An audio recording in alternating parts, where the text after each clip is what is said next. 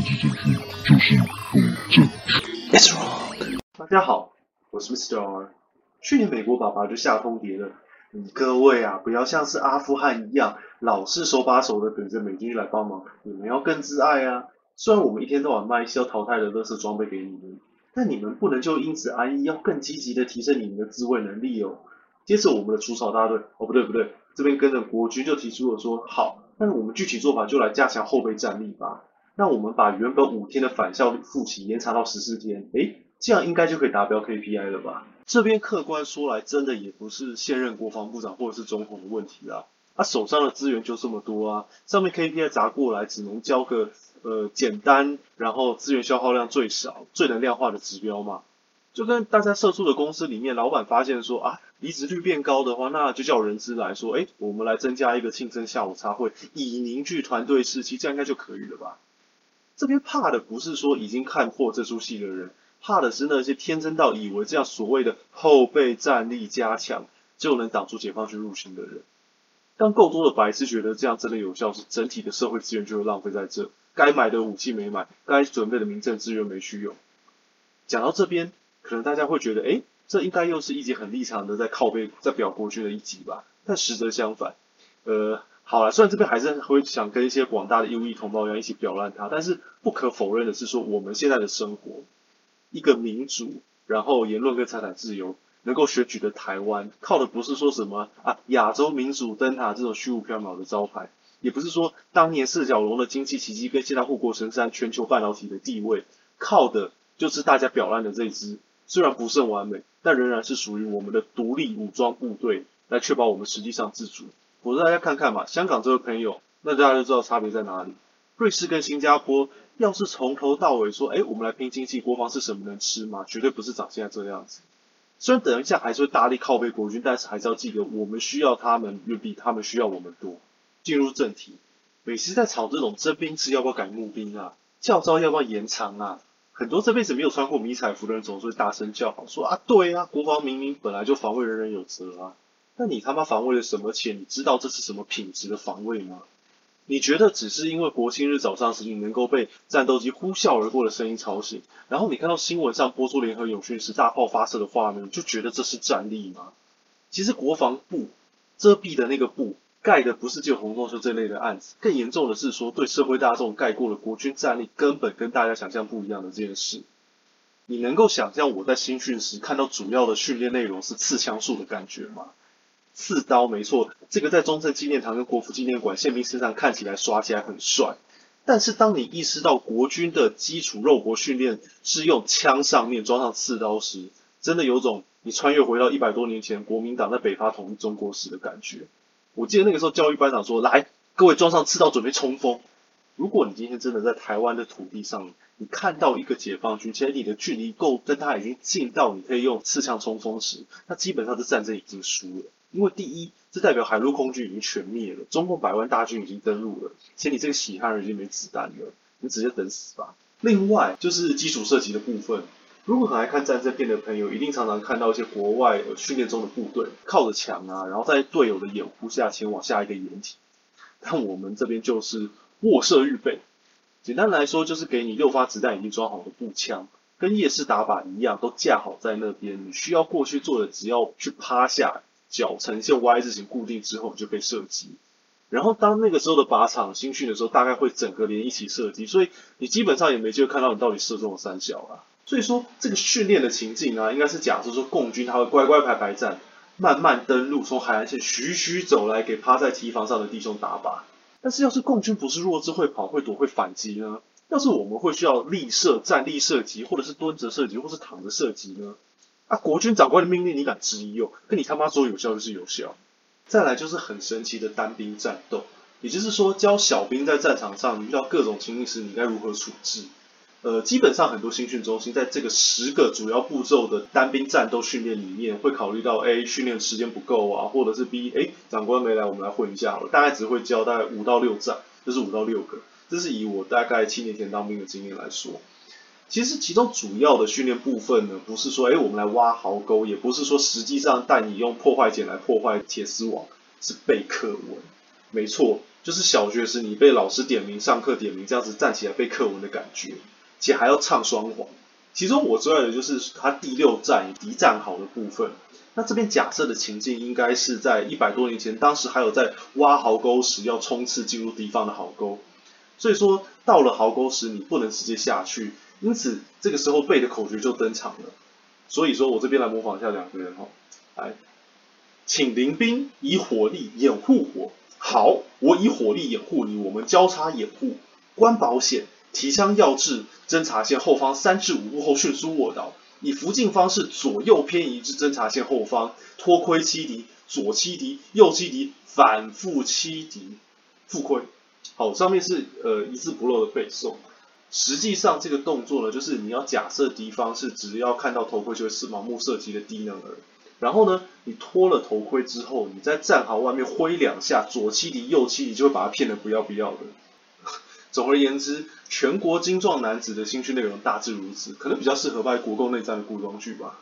有人可能很愤慨，啊，为什么训练不能扎实一点？为什么手榴弹不能用真的练习，还要用一些很像铅球的东西？为什么新训的时候会连实际弹夹怎么补充都不知道？为什么我们不能像美军一样学些很酷炫的徒手战技？答案就是台湾社会这个过度服务文化跟对国军莫名其妙的要求。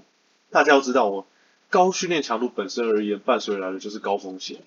过去美军将领也直言，演习即视同作战嘛。但是现在只要国军有任何一个小闪失，像是装备失误啊，或是人员受伤啊，伴随来的就是无穷无尽的内部检讨报告、长官督导跟媒体谩骂。啊，子弹可能膛炸让新兵受伤，没关系，我们都帮你装好弹夹。大姐大爷您过来趴好射击就好。啊，手榴弹品质跟效期不确定，没关系，我们用铅球来代替，反正丢出去感觉都一样。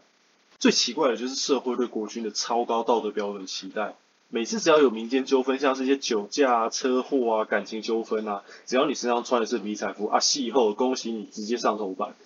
我们很奇怪是，我们对政治人物、律师或是医生的道德标准都没有要求那么高了，为什么会觉得说军人就应该要零容忍、零犯错，去要他们去当民众的楷模？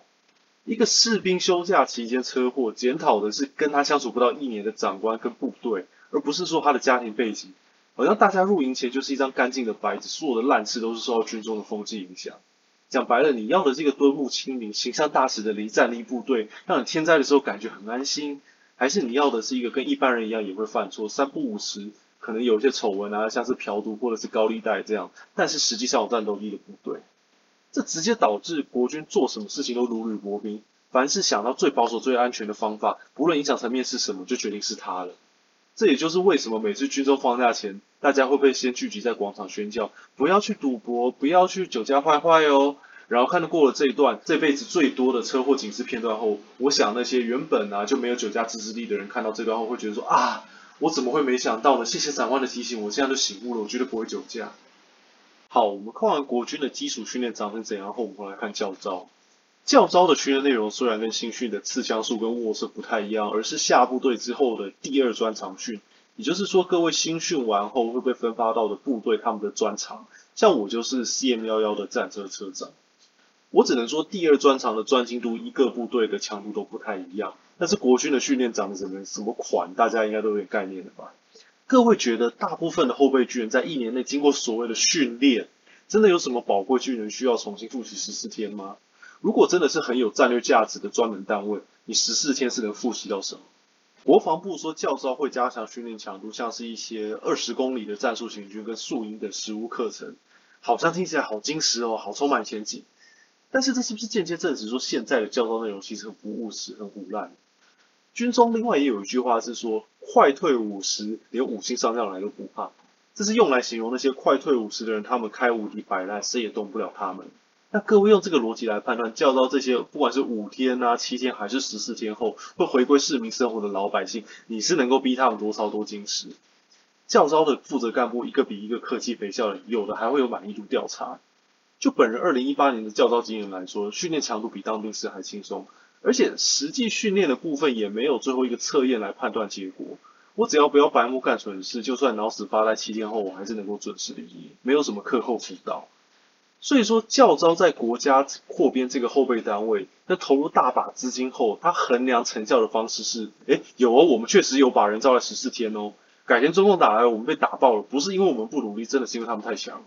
基本上教招就是一个增加六十八亿国防预算的大型公关活动，啊，他是演给美国还是那些构成的选民看，我是不知道了。但若是你是真心关心国防，想要抗中保台，真的不是来演这出戏。它的代价是侵蚀了原本可以用于改善国军垃圾基础装备的预算。没错，不要觉得说，哇，我们从美国爸爸那边买了几枚飞弹、几架战，就觉得说我们的装备多精良。你自己下部队去看看那些装甲车有几辆发得动，啊，那些发得动的又有几辆能够全速前进不会故障，再来说。接着更大的影响是，它会让原本就已经捉襟见肘的志愿役主力战力更为紧绷。那很好笑的是，似乎我国的战略编制下，假设中共犯台，我们第一线的陆军单位是后备部队来镇守海岸线，接着才会是主力的志愿役部队，他们驻扎在一些交通要道跟城镇间。没错，第一线的炮灰，哎，跟着防卫主力就是这群十四天训练的精良之师。那这边扯远了，战力还是以长期训练的志愿役常备部队为主，这十六万人就是国防部引以为傲的征兵结果。虽然对外宣称的九成编制率还差七千人，但考虑到我国的人口基数来说，这这个效果真的已经很好了。随着每年的少子化跟签志愿役的比例下降，以及义务役现在改成四个月军事训练役等因素，现在志愿役他们的基层干部负担真的是超乎各位想象。那你续签留营率也因此逐年下滑，导致国军内它现在有一个现象，就是官比兵还多。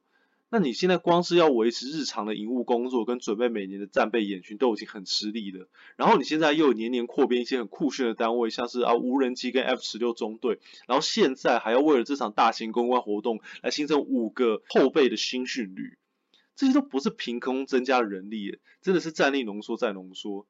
所以各位可以想想，我们是希望我们的志愿役弟兄抽来服务这群老百姓十四天，还不含这些先前的教招准备跟事后打理，还是放他们回去做日常的战机训练跟战备任务呢？最后，你知我知天知地知，中共也知道我们后备部队的战斗力在哪边吗？我管你今天是七天、十四天还是二十一天的教育召集，我们社会资源在国防上真的应该是投资在这边吗？先不论说这个对民生作息跟经济的影响。假设今天中共真的犯台，我们后备军如果每个都知道一些 CPR 操作啊、紧急危难处理，或者是民众引导，这个效果真的会比拿这两百六十八万个后备军人去当第一线炮灰差吗？